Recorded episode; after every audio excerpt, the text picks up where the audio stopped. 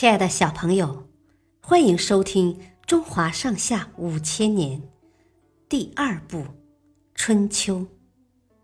今天的故事是晏子使楚。晏子是春秋时期著名的政治家。晏子身材矮小，貌不出众，但他刚正不阿。足智多谋，为齐国的昌盛立下了汗马功劳。春秋末期，南方的楚国已经非常强大。齐景公即位后，认为要想像齐桓公那样称霸诸侯、重振雄风，一定要跟楚国搞好关系。于是就派晏子出使楚国。楚灵王听说晏子身材矮小，便想借这个机会欺辱他，显一显楚国的威风。晏子来到楚国都城外，只见城门紧闭，城门旁却开着一个五尺来高的小洞。这是楚灵王命人连夜在城门旁边开凿出来的。晏子。是代表齐国来出使的，怎么能受这种侮辱呢？他对守城的卫兵说：“这是狗洞，不是城门，只有出使狗国的人才从狗洞进出。如今我出使的是楚国，不应该从一个小小的狗洞进去。”卫兵去请示楚王，楚王听了晏子的话，只好命令卫兵。打开城门，迎接燕子进城。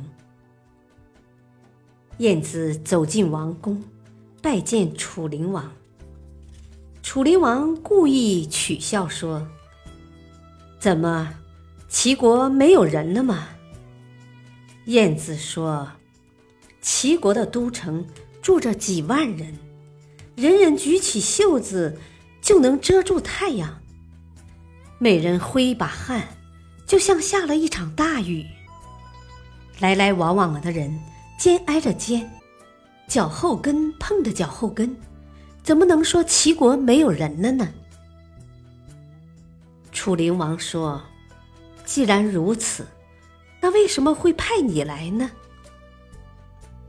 晏子讥讽道：“齐国是根据不同的国家来派遣不同的使者的。”那些有德有才的人，出使贤主之国；无才无德的人，出使昏主之国。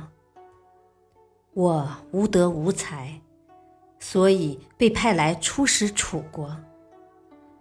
楚灵王见晏子口才了得，就不跟他辩论了，而是请他赴宴。宴席上，觥筹交错之际。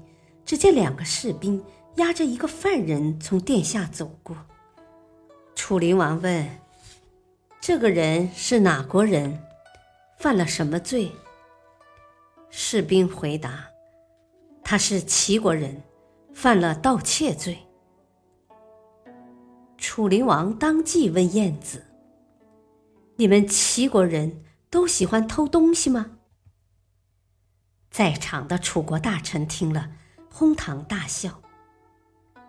晏子从容不迫地说：“我听说橘树生长在淮河以南，结的果实又香又甜；但一到淮河以北，结的果实又酸又苦。同一种树，结的果实却截然不同，这是因为水土不同的缘故。”同样的道理，这个人在齐国不偷盗，一到楚国就变成了小偷。这不是跟楚国的社会风气有关系吗？楚灵王被问得哑口无言。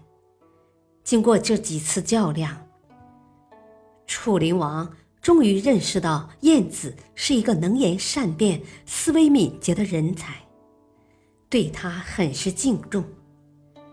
燕子回国的时候，楚灵王送给他很多礼物，并亲自为他送行。